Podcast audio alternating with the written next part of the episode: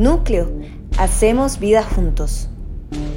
Estamos con cartas de un asesino, ¿verdad? La serie, para los que nos visitan por primera vez, estamos en una serie que se llama Cartas de un asesino. Eh, pueden escucharlas tal vez para que tengan contexto, ¿verdad? Por Spotify tenemos todas las, las series grabadas, todas las enseñanzas grabadas, por si usted se perdió alguna, puede escucharla. Yo les motivo que los que no vinieron la semana pasada vayan y busquen la enseñanza que habla de Dios que se llama My Precious, ¿verdad? Eh, hice ese tono por los que no vinieron, ¿verdad? Sale Gollum en esa, en esa enseñanza eh, y se llama así. Eh, para que la busque, porque realmente, wow, ¿verdad? creo que impactó no solo mi vida, sino todos los que estábamos ahí. Entonces, creo que es muy importante que la puedan escuchar y Vladi, estábamos en Filipenses, estábamos terminando capítulo 1, ¿verdad? Y, habló, ¿verdad? El versículo central de vivir es Cristo y morir es ganancia, ¿verdad? Y realmente eh, algo, esa palabra, esos versículos tan profundos eh, nos hicieron meditar, ¿verdad? Nos hicieron recapacitar, nos hicieron, nos hizo preguntas muy importantes para nosotros y que yo creo que debemos de retomarlas. Y algo que me encanta de Filipenses es que vamos a pasar del final del capítulo 1, donde eh, se enmarca, ¿verdad? Este versículo tan profundo, porque, ¿verdad? El morir es ganancia, ¿verdad? Y Blay habló, ¿verdad? ¿Qué tenía que tener Pablo, ¿verdad? ¿Qué, qué entendimiento tan profundo y vivencial tenía que tener él para poder declarar eso? ¿Ok? Porque no es sencillo, no es sencillo y de esa profundidad de palabra para nuestras vidas, hoy vamos a pasar al capítulo, al capítulo 2, del 1 al 5, donde más bien vamos a aprender de algo muy básico, muy, muy básico. Van a ver que es algo de nuestro día a día. Entonces, qué chiva, porque la palabra nos lleva de conceptos que tal vez no son muy difíciles de entender, pero súper importantes de hacerlo a conceptos que usted y yo vamos a poderlos reconocer muy rápido, pero que igualmente tal vez no los estemos aplicando bien a nuestra vida. Y yo le pido que usted abra su corazón, ¿verdad? Eh, a veces las cosas más sencillas no les damos importancia y el Señor hoy quiere hablar a nosotros. Yo les pido que me acompañen a Filipenses 2 del 1 al 5. Yo lo voy a leer en la nueva versión internacional. Dice, por tanto, si sienten algún estímulo en su unión con Cristo, algún consuelo en su amor, algún compañerismo en el Espíritu, algún afecto entrañable, llénenme de alegría teniendo un mismo parecer, un mismo amor, unidos en alma y pensamiento. No hagan nada por egoísmo o vanidad, más bien con humildad consideren a los demás como superiores a ustedes mismos. Cada uno debe velar no solo por sus propios intereses, sino también por los intereses de los demás. Y cierra diciendo, la actitud de ustedes debe ser como la de Cristo Jesús.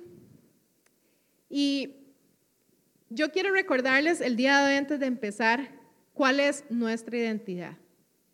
Nuestra identidad es ser hijos de, somos hijos de Dios. Es importantísimo para poder entender y poder aplicar estos versículos que primeramente nosotros tengamos muy clara cuál es nuestra identidad. Cuando, yo no sé si usted le ha pasado, que la gente se presenta o digamos en, una actividad, eh, bueno, preséntese, ¿verdad? Usualmente la gente es como, hola, soy Laura, y dicen su profesión o en lo que trabajan. No sé si le ha pasado, es súper común. Y uno es como, eso es lo que usted estudió, ¿quién es usted? ¿Verdad? Es súper común que nosotros empecemos a llenarnos nuestra identidad de nuestros logros o de las cosas que hacemos, pero lo más importante es que usted y yo somos hijos de Dios. Esa es nuestra identidad, porque si fuese que solo es cuando trabajo, solo en mi trabajo voy a hacer mi carrera, mi profesión, no, no, yo y usted somos hijos de Dios y eso es súper importante. Por favor, la siguiente. Ese es el nombre de la enseñanza de hoy para el que la quiera repetir, ¿verdad? Eh, ¿Alguien sabe qué significan esas letras? Muchas gracias. La famosa pulserita. Ese fue el título que yo le puse a la enseñanza de hoy, ¿verdad? What will Jesus do? Hace muchos años eh, se pusieron muy de moda unas pulseritas, ¿verdad? No sé cuántos las usaron, a ver, ahí todavía algunos tienen, ahí algunos las usaron y algunos todavía la tienen. Eh, y, yo estoy segura que hay un montón de gente que la usa y ni siquiera sabe qué es, porque el otro día de hecho se la vi una persona y yo, ¿esa persona sabrá qué, qué eso significa eso? Porque no era una persona, digamos así, como cercana a Dios ni nada, y me hizo mucha gracia. Pero bueno, la cosa es que se ponen estas pulseras de moda y todo el mundo, ¿verdad? La andaba. Y realmente el principio de, esa pulserita, asumo que la persona que las creó y las diseñó era un recordatorio constante que pudiéramos tener en nuestra mano. Eh, ¿Qué haría Jesús en esta situación? Yo no sé cuántos les ha pasado que cuando tienen que recordar algo se pasan el reloj de mano o algo así. Bueno, los que tenemos mala memoria, a veces nos ponemos un montón de cosas para ver si no se nos olvida algo, para ver cosas que nos saquen de nuestra rutina, como para acordarnos que teníamos que hacer algo distinto. Y esta pulserita tenía ese objetivo, ¿verdad? Que yo la vea, estoy, ¿qué haría Jesús en esta situación? Y así se llama la enseñanza de hoy, What Will Jesus Do? o WWJD, ¿verdad? Para el que la quiera leer así. Cuando nosotros venimos de ciertos contextos, puede, hacernos que no queramos que Jesús se vuelva como un estilo de vida rutinario en nuestra vida. Y voy a explicarme aquí mejor. Cuando yo conozco a Jesús y yo de verdad, ¿qué es conocer a Jesús? Bueno, le entregué mi vida, empecé a leer la palabra, empecé a entender quién era Él, yo realmente, mi contexto era que las personas que conocían a Jesús iban un domingo a la iglesia. Y eso era todo. Entonces, cuando yo vengo de un contexto y después conozco a Jesús, yo no quiero que Jesús se vuelva un estilo de vida rutinario, ¿verdad? Porque yo entiendo que eso no es lo que realmente Jesús quiere para nuestra vida. Entonces, ese concepto para mí como que me lo enmarcaba de una manera negativa un estilo de vida eh, donde Jesús esté presente, se me hacía que no era lo, lo que Jesús quería, pero es porque tenemos contextos erróneos, ¿verdad? Y hoy vamos a hablar de eso. ¿Cuántas personas sabemos, y no estoy hablando de una religión en específico, miles de personas van domingo a domingo a una iglesia, ¿sí o no? Ustedes, algunos han estado en iglesias muy grandes, otros no, otros de otras religiones. Muchísima gente, muchísima, va todos los domingos a una iglesia. Ahora, yo me preguntaba cuando hacía esta enseñanza, ¿cuántas de estas personas realmente tendrán una relación con Jesús? Y me preguntaba otra pregunta, otra pregunta, valga la redundancia, ¿cuántas de estas personas realmente están dispuestas a vivir como Jesús quiere que vivan y a incomodarse? Y les soy muy sincero, conforme iba respondiendo a estas preguntas, los porcentajes se van haciendo cada vez más pequeños. Los que hemos servido muchos años en la iglesia, sabemos que de, una población de comunidad completa, aproximadamente solo el 20% son las personas que están dispuestas a entregar su vida realmente, a servir realmente, a incomodarse e ir más allá en una relación con Jesús. Sí, solo el 20%. Y es rudo. ¿Sí o no? Díganme, ¿sí o no? Sí, sí, es rudo. O sea, ver eso, uno dice, entonces, claro, o sea, eso es un estilo de vida rutinario que no sirve para nada. Si ese es el contexto, sí. No sirve. No sirve ir un domingo simplemente porque toda la vida he ido. Eso no sirve. Eso no es lo que Jesús, lo que Jesús quisiera que nosotros haríamos. Ahora, no es malo tener un estilo de vida como Jesús si nosotros entendemos estos versículos. Escuche, no es malo que en nuestra vida diaria, en nuestro estilo de vida y en nuestra rutina esté Jesús. Y yo soy la primera que a veces satanizo las rutinas. ¿Por qué? Porque uno a veces dice, caer en la rutina, ¿verdad? Es una frase, caer en la rutina. Pero si la rutina es buena, eso sí es importante y ahí cambia todo. Si mi rutina tiene una base importante de por qué la hago, ahí sí se vuelve importante. Y es cuando nosotros tenemos que tener el entendimiento y que se recuerden esa pulserita. Iba a ver si conseguía todos, pero no me dio tiempo. Para que la tuviéramos. Pero imagínense, si mi vida, en todo lo que hago, yo estoy seguro que si yo entrevisto, ustedes tienen rutinas en su vida todos los días, ¿sí o no? Sí. Todos los días hacemos muchas cosas similares. Ahora, si dentro de esa rutina está Jesús de una manera positiva, de una manera correcta, tenga por seguro que en esa rutina Dios siempre te va a sorprender. Y Dios siempre te va a traer algo fresco. En medio de esa rutina que sí es buena, que sí es correcta y no es con el contexto negativo que muchos hemos visto a través del tiempo. Ahora, Vladi la semana pasada dijo una frase que a mí me impactó y él cuando estaba explicando que Pablo fue impactado por Jesús en ese momento cuando iba camino a Damasco y su vida fue impactado y su destino fue cambiado. ¿Verdad? ¿Se acuerdan? Ahora, ¿cuántos de nosotros hemos sido impactados en el, en el camino, pero nuestro destino sigue siendo el mismo que nosotros teníamos trazados? Entonces, ahí es cuando hoy Dios nos va a hablar deberíamos de tener la actitud de Jesús en nuestra vida y entender que el destino que teníamos trazado tal vez no es el que Jesús quería para nosotros. Adelante.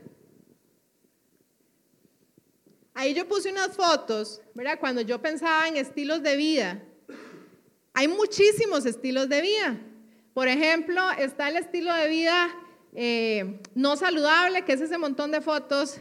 Eh, no hago ejercicio, sedentario, eh, workaholic, es del lado de allá, soy perezoso, todo es un desorden, todo lo, lo voy reteniendo y, se me acumula un montón de cosas.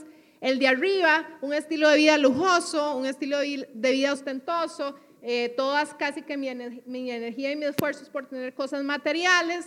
Eh, también están estilos de vida más diferentes como digamos el de los surfos de arriba. Casi, casi yo llego a ese estilo de vida en mi juventud. Eh, tengo una parte chancletuda en mí, digo yo, eh, porque por mucho tiempo quise vivir en la playa y si me hubiera podido ir a vivir, seguro este sería el estilo de vida.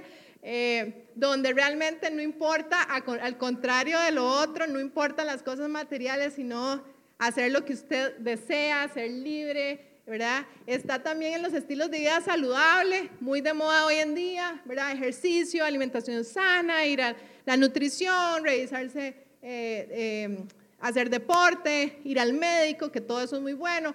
Estilos de vida de, compradores compulsivos, ¿verdad? O de qué es lo último que no. Y que muchas veces está promovido, por supuesto, por la sociedad, ¿verdad? Y uno decía, yo no necesito nada, pero yo fui a esta tienda y qué lindo esto. Y entonces algo, ¿verdad? Como esta foto con bolsas, y las mujeres no les estoy hablando solo a ustedes, ¿verdad? Los hombres también, y salimos con un montón de cosas que no necesitábamos estilos de vida consumismo, estilos de vida naturales, ¿verdad? Eh, ¿Cuántos aquí ahora quisieran tener una huertita, ¿verdad? En sus casas o ya la tienen, o comer mucha quinoa, o comer muchos tomates sembrados en sus casas, naturales, ¿verdad? Tratar de que no tenga eh, químicos, ¿verdad? Son estilos de vida naturales, eh, la verdad súper buenos también, muchos de ellos, ostentosos, ¿verdad? Eh, ¿Cuál es la marca del carro que manejas? ¿Cuál es la marca de tu reloj? ¿Qué es la marca de tu bolso? Y que eso realmente empieza a definir a la gente. Por eso son estilos de vida, ¿verdad? Yo quiero repasarlos porque son cosas que nos definen y nos definen nuestros estilos de vida. Las personas que se definen estilos de vida de viajeros, ¿verdad? Que básicamente todo lo que ganan es para poder viajar, conocer el mundo, no les interesa comprar una casa, no les interesa comprar un carro, pueden vivir su vida viajando en Uber con tal de tener dinero para ir y viajar.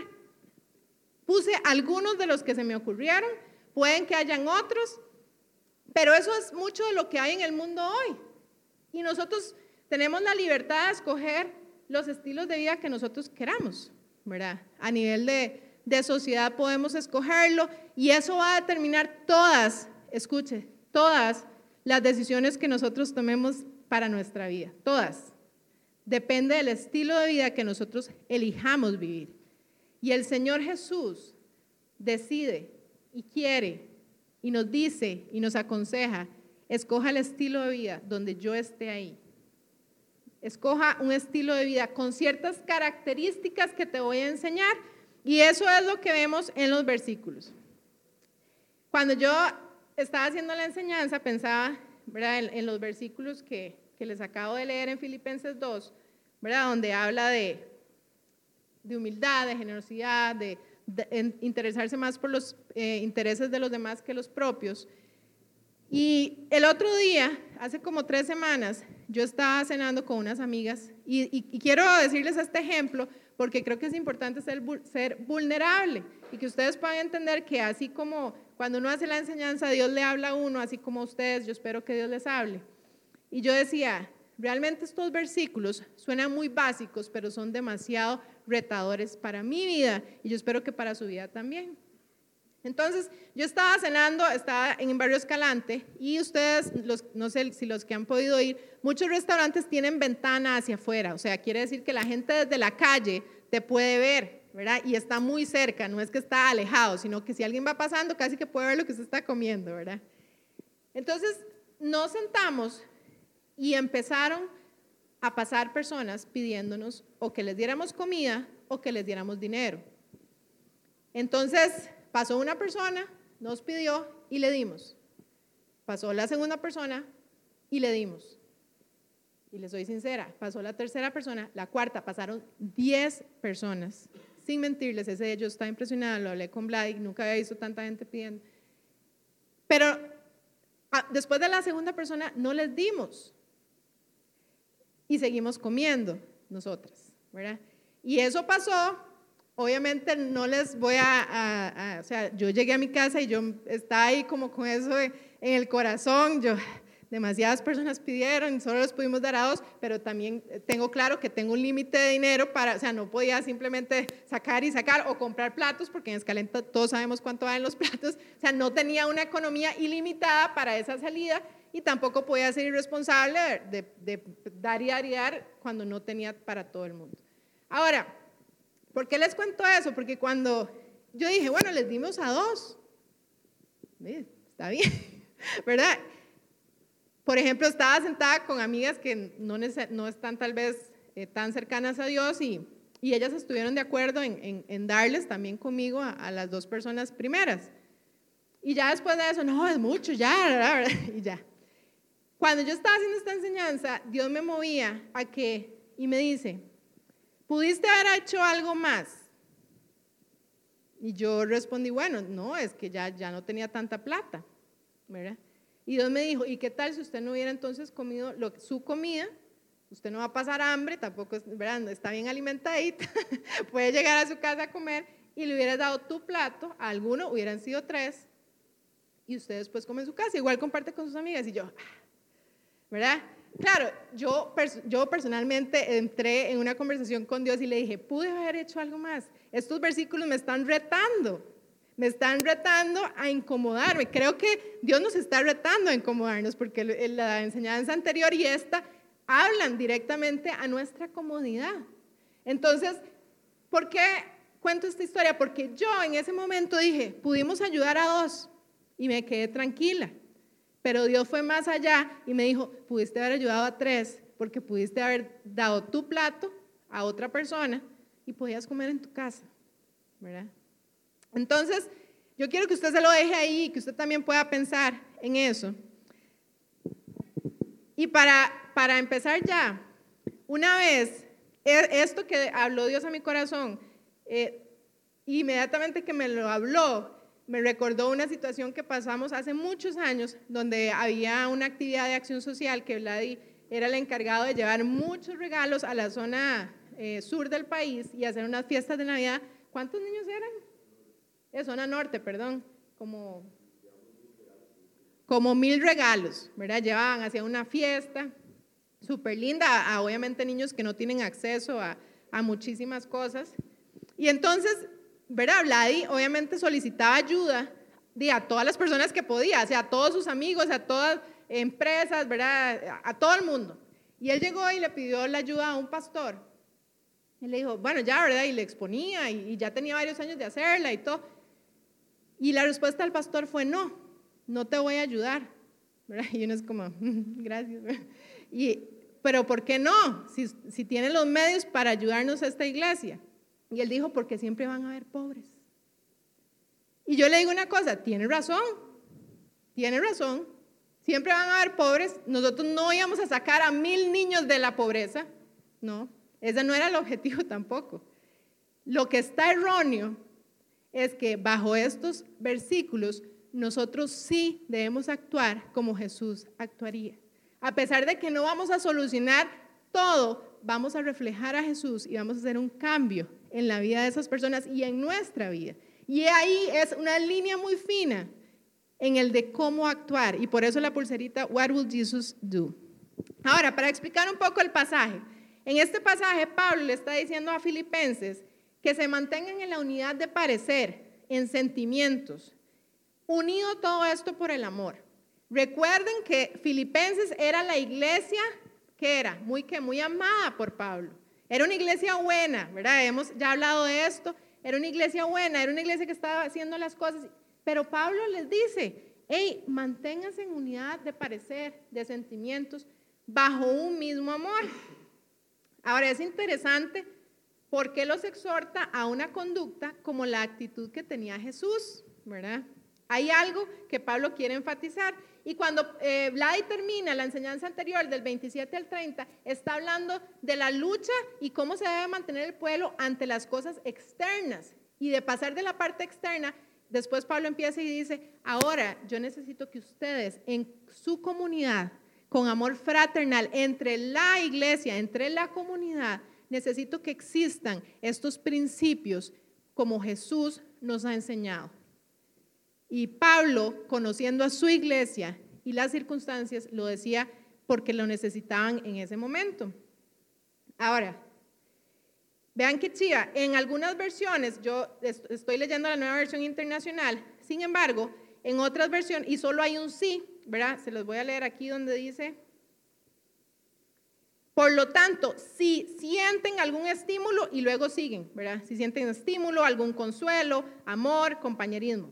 Entonces, la, frase, la palabra sí viene de la escritura griega que se llama eitis, que es un hecho. ese sí, en ese versículo en específico, es determinante porque lo que está diciendo Pablo es, es un hecho que ustedes ya practican esto. ¿Ok? Y eso es importante para entender el contexto del pasaje. Entonces él está diciendo, sí, ustedes ya tienen amor, sí, ustedes ya tienen eh, eh, compañerismo con el Espíritu Santo, sí, ustedes tienen consuelo entre ustedes, ya tienen esto, pero necesito que crezcan en esto. Eh, necesito que vayan y que promuevan la unidad dentro de la comunidad, a pesar de que ustedes ya lo tienen. Ya está sembrado en ustedes. Quería decir que tal vez usted y yo lo tenemos, pero tal vez es momento de volver a ver si está siendo fruto en nuestra vida de la, intensidad o de la manera que Jesús quiere que lo tengamos. No es que no lo tengamos, es que debemos de reforzarlo. Entonces, en estos versículos no hay duda que esta iglesia ya tenía esto, pero necesita hacerse más fuerte. La siguiente, por favor. La siguiente. Un principio sencillo, el de tener siempre en cuenta a los demás. Por eso les dije, algo, de pasar de una profundidad de meditar una palabra algo que para nosotros puede ser tan eh, de nuestra vida diaria, de tener en cuenta a los demás. Eso es tener un estilo de vida de acuerdo a Jesús. Y esta palabra, esta frase la hemos utilizado mucho, es ser identificadores de necesidades, de cómo Jesús actuaría en un momento. Yo creo que es uno de los secretos de la comunidad cristiana, de los hijos de Dios, que no hemos sacado provecho hasta el día de hoy. Yo quiero decirles que este mensaje a Pablo se lo hace a su iglesia de Filipenses, pero nuestro estilo de vida como hijos de Jesús no es aquí en la iglesia. Es aquí, pero es en sus trabajos, en mi trabajo. Es cuando vamos al gimnasio, es cuando vamos de vacaciones, es cuando estamos con nuestra familia. Hoy yo le quiero decir, usted actúa igual y le sale lo mismo cuando está en la iglesia que cuando está con su familia, con sus amigas de vacaciones, en su trabajo. estamos reflejando lo mismo, estamos teniendo en cuenta a los demás. Vea, yo le digo una cosa, a veces estamos como agente 007 en nuestro trabajo y no nos importa lo que pasa el de la par. Inclusive, ¿cuántos tienen equipos de trabajo en sus trabajos? Manejan equipos de trabajo. ¿Cuántas veces usted puede estar trabajando? Usted no tiene ni idea lo que está pasando sus compañeros del equipo de trabajo. Entonces, una parte tan básica de la palabra donde dice, tengan en cuenta a los demás, preocúpense por los demás, ni siquiera te has tomado el tiempo de ver si el que está a la par tiene una situación para poder ayudar. Y no te estás dando cuenta que de esa manera es lo mismo que le estaba pasando al pueblo de Filipenses, donde dice, tú sí tienes eso, lo tienes en tu corazón, pero no lo estás haciendo vivo en tu vida, no lo estás reflejando, no lo estás poniendo en práctica para los demás. Identificadores de necesidades. Esto es un estilo de vida como Jesús lo quiere para nosotros. Ahora, ¿cómo debe ser ese estilo de vida? Lo número uno, debe ser de un mismo sentir, mentalidad y sentimientos para nosotros como hijos de Dios en nuestra comunidad. Ahora, el sentir y pensar se cultivan con la intencionalidad. ¿Qué quiero decir con esto? Yo puedo decir, Sí, yo voy a, preocuparme y voy a estar al tanto de los demás para poder estar unánimes. Y yo le pregunto, ¿y cómo lo va a hacer? Hay que ser intencionales. Porque yo les digo una cosa, suena muy bonito y suena muy romántico decir, sí, yo me voy a preocupar por los demás, yo entiendo estos versículos y los tomo para mí. Y entonces Jesús viene y nos dice, ok, ¿cómo lo vas a hacer? Porque Jesús es así, bueno, yo, Jesús es muy práctico, Él es muy directo. Ok, ¿cómo lo vas a hacer? Hay que ser intencional, intencional.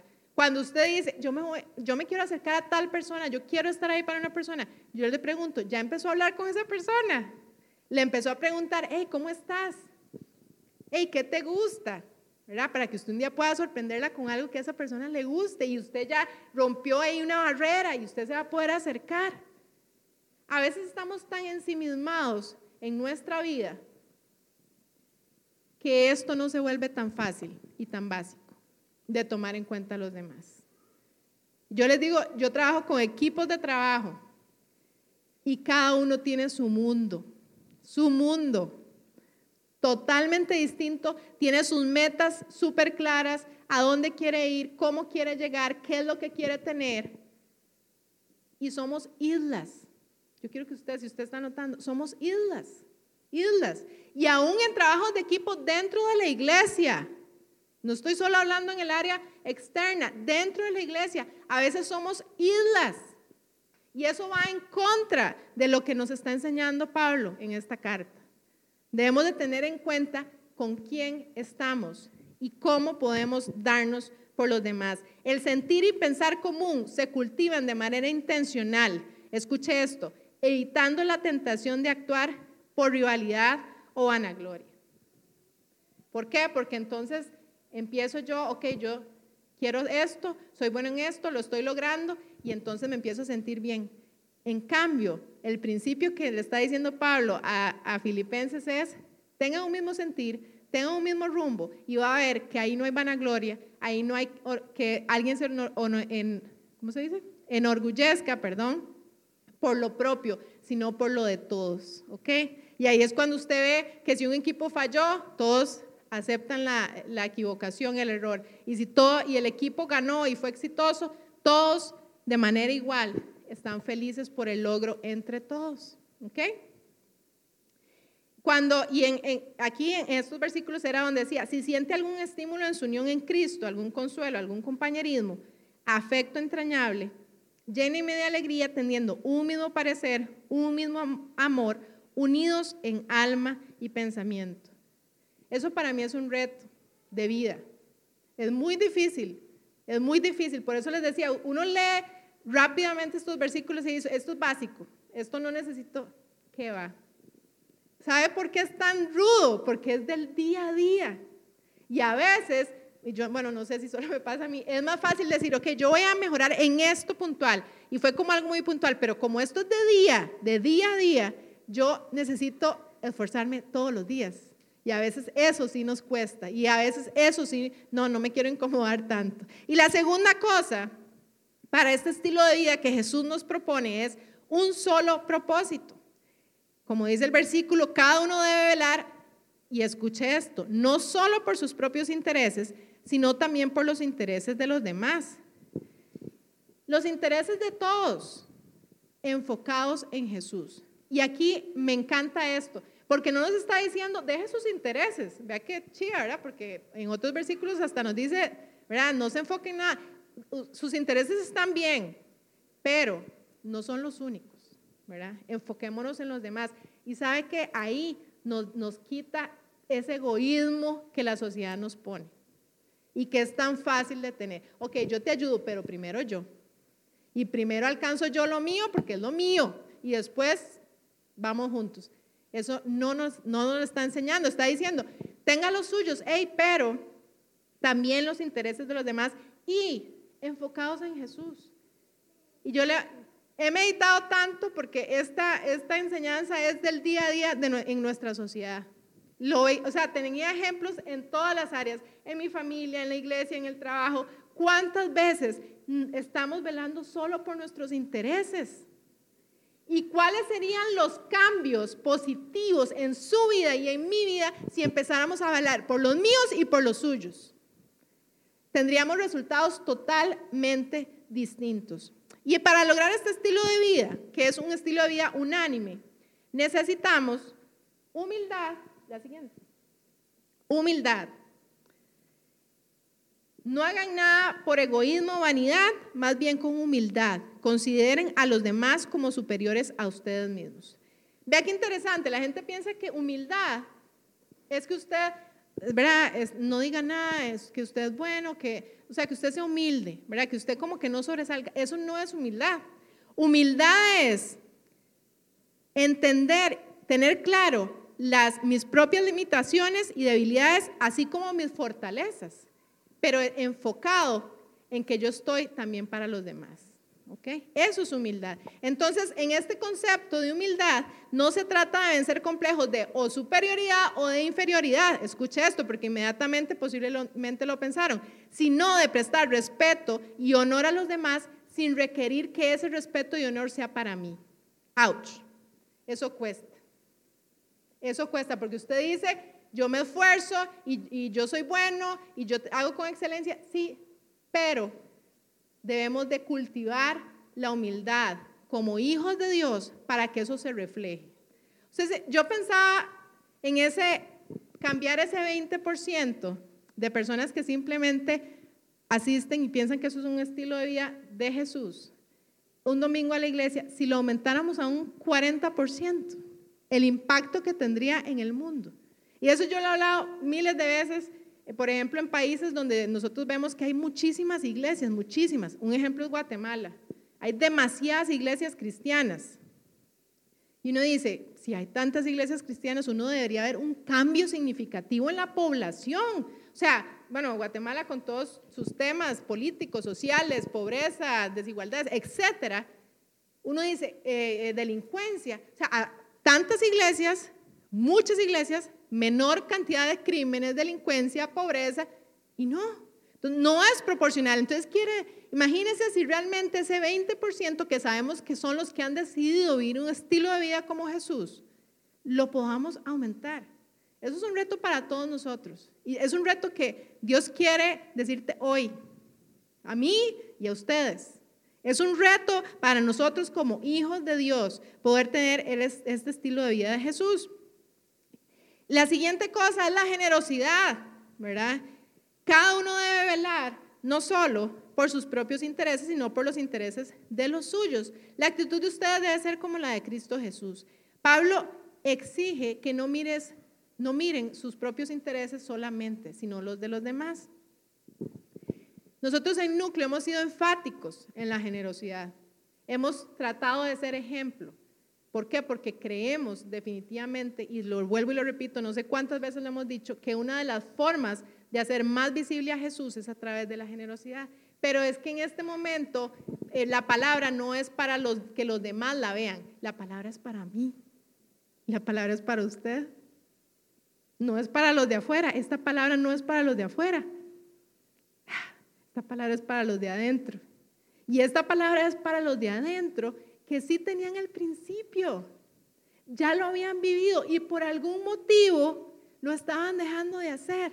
Y Dios es tan bueno que viene y nos da esta palabra y yo no, no sé por qué no la dio justo en este momento, pero estoy segura que es por alguna razón que Él ve en nosotros que necesitamos hacerlo más fuerte, más intenso, intencional, intencional. Y la tercera cosa que necesitamos para obtener este estilo de vida es nuestra identidad. ¿Quiénes somos, verdad? Y hablé un poquitito al principio de nuestra identidad. los músicos, si pueden ir subiendo, por favor. Gracias. Cuando yo entiendo mi identidad como hija de Dios, me va a ser un poquito más fácil empezar a poner en práctica realmente en mi vida la humildad y la generosidad. De otra manera, es muy difícil. ¿Por qué? Nuestra sociedad, esto que yo les estoy hablando va como una contracultura, ¿sí o no? Es contracultural. Nuestra sociedad nos dice, sea egoísta, preocúpese por sus intereses, esfuércese y mátese por lo que usted quiere y lo haga feliz a usted y todo va a estar bien. ¿Sí o no? Nosotros somos formados en nuestras carreras para ser el mejor, para ser la mejor, para tener el mejor puesto, el mejor salario, ¿sí o no? Hey, eso no está mal del todo, ¿verdad? Porque aquí nos da la clave donde él dice, no se preocupe solo por sus intereses, pero también por los demás. Es añadirle a las cosas buenas que usted y yo hacemos. Porque yo no quiero que entonces usted diga, ah, entonces ya, yo no me voy a preocupar por lo mío. No, Preocúpese, hey, qué bueno que seamos responsables, que nos esforcemos, porque en otras eh, porciones de la palabra nos enseña a ser excelentes, a donde quiera que estemos, a ser ejemplo. Y ser ejemplo es ser como Jesús nos enseña en su palabra. Y qué bueno cuando te felicitan en tu trabajo y te, te dan un ascenso por lo bueno que sos y tenés un mejor salario. Qué bueno. Pero hay que añadir y el interés de los demás. Y ahí es donde usted y yo tenemos que parar y preguntarnos si estamos velando también por los intereses de los demás. O estamos en una isla y a usted no le interesa que al de la par lleva dos años y no logra avanzar en su trabajo. Y tal vez esa persona necesita que usted le ayude un poco y le pase sus conocimientos y esa persona puede alcanzar algo. Y ese era su objetivo en ese momento. Pero estamos, ustedes han visto los caballos de carreras, así, por qué les ponen eso a los caballos de carreras? Para que no se distraigan de su objetivo y ganen mucha plata los que apostaron a ese caballo. Para que no se distraigan. Y el mundo quiere que no volvamos a ver al que está a la par. Yo quiero que usted vuelva a ver al que está a la par y le diga, yo te quiero ayudar. Yo quiero que tus intereses sean mis intereses de una forma de real. Yo no sé quién está a la par suya, puede que no lo conozca y sea un momento eh, feo e incómodo. Pero quiero decirle que eso es lo que Jesús quiere que hagamos hoy. En nuestra comunidad, porque vuelvo y repito, esto era para el pueblo, esto no era para afuera, esto era para el pueblo que conocía a los hijos de Dios en ese momento en Filipenses. Vea qué chiva esto. cada uno de nosotros, por gratitud de lo que Dios nos ha dado, y Dios nos ha dado muchas cosas, yo quiero decirle que usted esté agradecido con los dones y las capacidades y los talentos que Dios le ha dado a usted. Dele gracias a Dios. Úselos. Yo no quiero decirle que no los use, porque si fueron dados para usted es para que usted los potencialice. Algo de las cosas más importantes que nosotros debemos hacer como hijos de Dios es tener un corazón agradecido de lo que Dios ha depositado en cada uno de nosotros y usarlo. Pero después de también hacer eso, al mismo tiempo, tenemos que también enfocarnos en los demás y ser promo, promover que los demás también puedan crecer y podamos alcanzar cosas mucho mayores de las que podríamos alcanzar solos. La vida cristiana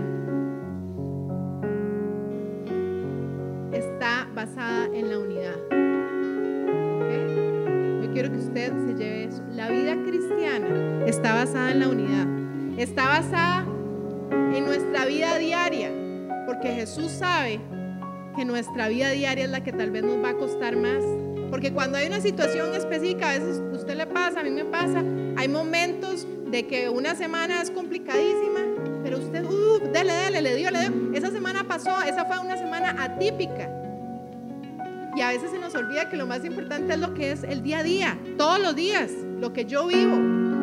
Nosotros le damos, cuando damos consejerías a parejas y así les decimos, una pareja no puede vivir de momentos lindos, de vacaciones y viajes chivísimas. Es cierto, porque a veces, por no atacar los problemas diarios, tengo las vacaciones de mis sueños, me alejo, estoy en otra rutina y no veo el diario, no llego. no, es que el diario es el diario. No, el diario es lo importante, esa es nuestra vida. A veces le digo, aterrice, esta es tu vida. No es todo lo demás que es esporádico. Donde tenemos que trabajar es en nuestra vida diaria. Y que estas cualidades de Jesús, la humildad, la generosidad, quitarnos el egoísmo y quitarnos el orgullo y estar los unos con los otros en intereses enfocados en Jesús, yo no sé qué pasaría si nosotros logramos hacer eso. Pero yo quisiera intentarlo.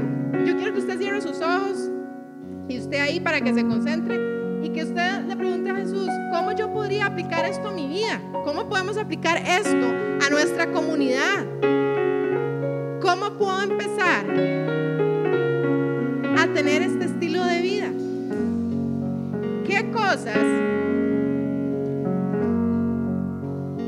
estoy haciendo solo por interés mío? Y yo quiero que usted se pregunte ahí, ¿Estoy interesado por las cosas de los demás? ¿Estoy interesado en las cosas de los demás? Yo a veces me pongo a pensar que hay personas que usted les empieza a hablar y, hey, viera que, que estoy con un proyecto, que me dieron el trabajo y de repente le meten, le atraviesan el, el caballo y le dicen, ay, vieras que me dieron otro proyecto. ¿Le ha pasado? Estamos ensimismados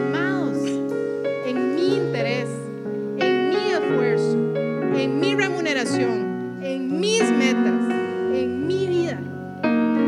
Y Jesús nos dice, eso está bien, porque yo te he dado esa capacidad para hacerlo, pero tienes que añadir un poquitito más. Y aquí es donde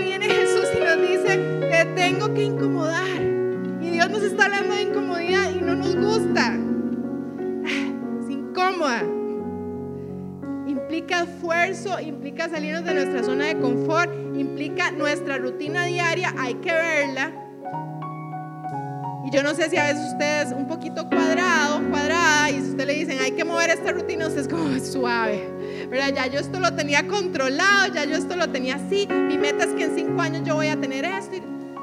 como le decimos una y otra vez, todos esos sueños, metas están bien, no están mal, pero no pueden ser todo. Nos estamos perdiendo lo mejor no estamos viendo el combo completo que Jesús tiene para nosotros, para nuestra comunidad. Yo estoy segura que Jesús ve cosas que hoy nosotros no podemos ni siquiera imaginar que quiere hacer. Pero necesitamos establecer estos principios en nuestra vida. Y este no es un mensaje que pueda transformarte desde aquí. Tienes que transformarlo en tu vida no sé si usted lo va a hacer o no, yo le quiero decir que esto es un reto para mi vida, diaria, diaria, donde más cuesta, porque tal vez implique, como dijo la el otro día, puede sonar lo más banal del mundo, dejar de hacer un día ejercicio, porque quiero que mi interés se merme para poder interesarme en esa persona que ocupaba ayuda en ese momento. Puede que tenga que dormir menos porque necesito estar llena de Dios para poder ir y abrazar a alguien como Jesús lo haría. Necesito levantarme a las 4 de la mañana, que es la única hora que puedo porque a partir de las 5 ya tengo que hacer todo para el día. Yo no sé cuál es el suyo, no sé qué Dios le puede cambiar de su rutina, pero yo quiero decirle algo de parte del corazón de Jesús. Y es que cuando es Jesús el que nos pide esos cambios, siempre va a ser de bendición para nuestra vida. Aunque implique esfuerzo, aunque implique compromiso, aunque implique salirnos de nuestra zona de confort. Y por último, termina el versículo 5 y 6 diciendo, la actitud de ustedes debe ser como la de Cristo Jesús, quien siendo por naturaleza Dios, no consideró el ser igual a Dios como algo a que aferrarse. Yo no sé si usted y yo hemos estado aferrados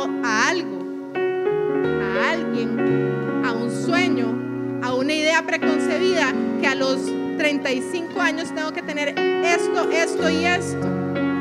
Y yo le quiero decir algo, Dios es especialista en rompernos nuestras ideas, nuestra estructura y decir, no, no, no, mamita, por ahí no era.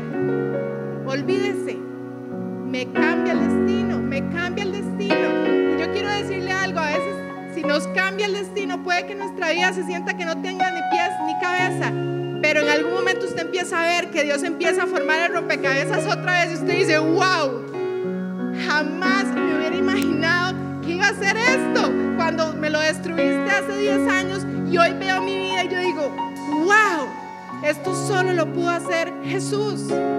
Pero debemos reconocer que Él es el que nos rompe eso y que nuestro destino debe estar enfocado al destino de Jesús para mi vida y su vida, nuestra comunidad alrededor, con los que están a nuestro lado, teniendo en cuenta su vida y nuestra vida. Señor Jesús, gracias Señor. Gracias por esta palabra, Señor, que tú has dado, que tú has traído, aunque nos incomoda. Gracias por incomodarnos.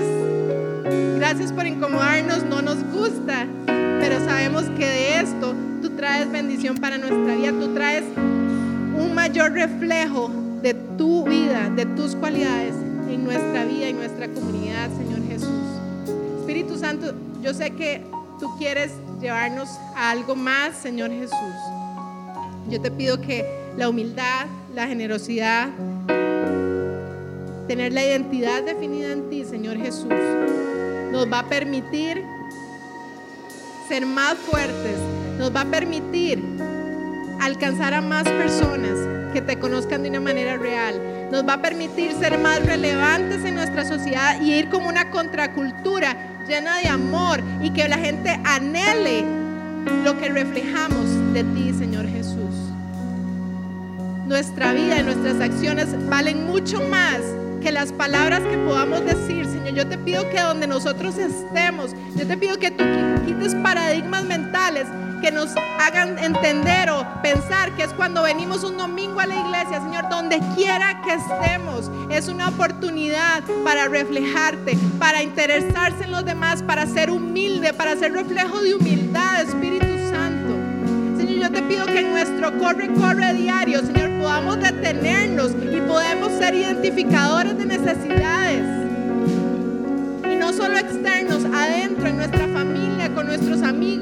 La persona que hoy está a la par de nosotros, Señor Jesús.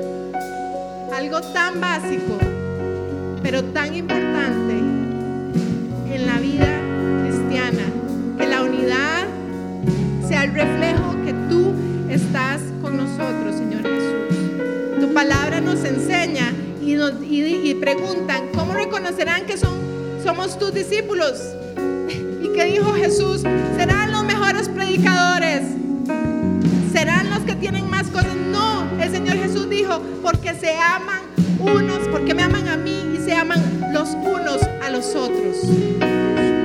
Tal vez sea tiempo que dejes de enfocarte solo en tus intereses y te preocupes en los intereses de los demás. Gracias Señor Jesús, yo te pido que selles esta palabra de nuestros